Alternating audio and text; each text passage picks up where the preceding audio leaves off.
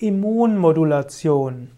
Immunmodulation ist die Beeinflussung des Immunsystems durch Stoffe, die auf das Immunsystem wirken.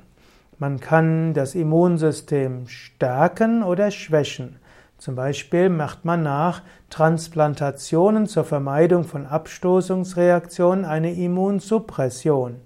Und man kann auch eine Immunstimulation machen, um die natürliche Immunreaktion zu erhöhen, zum Beispiel zur Behandlung von Infektionskrankheiten.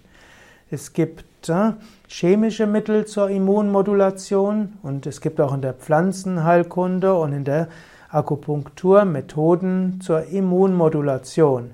Auch manche Maßnahmen im Ayurveda könnte man als Immunmodulation bezeichnen.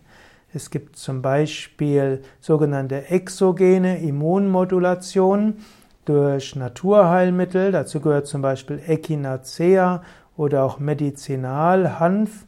Und darüber hinaus gibt es auch eine Reihe von hm, Pharmazeutika.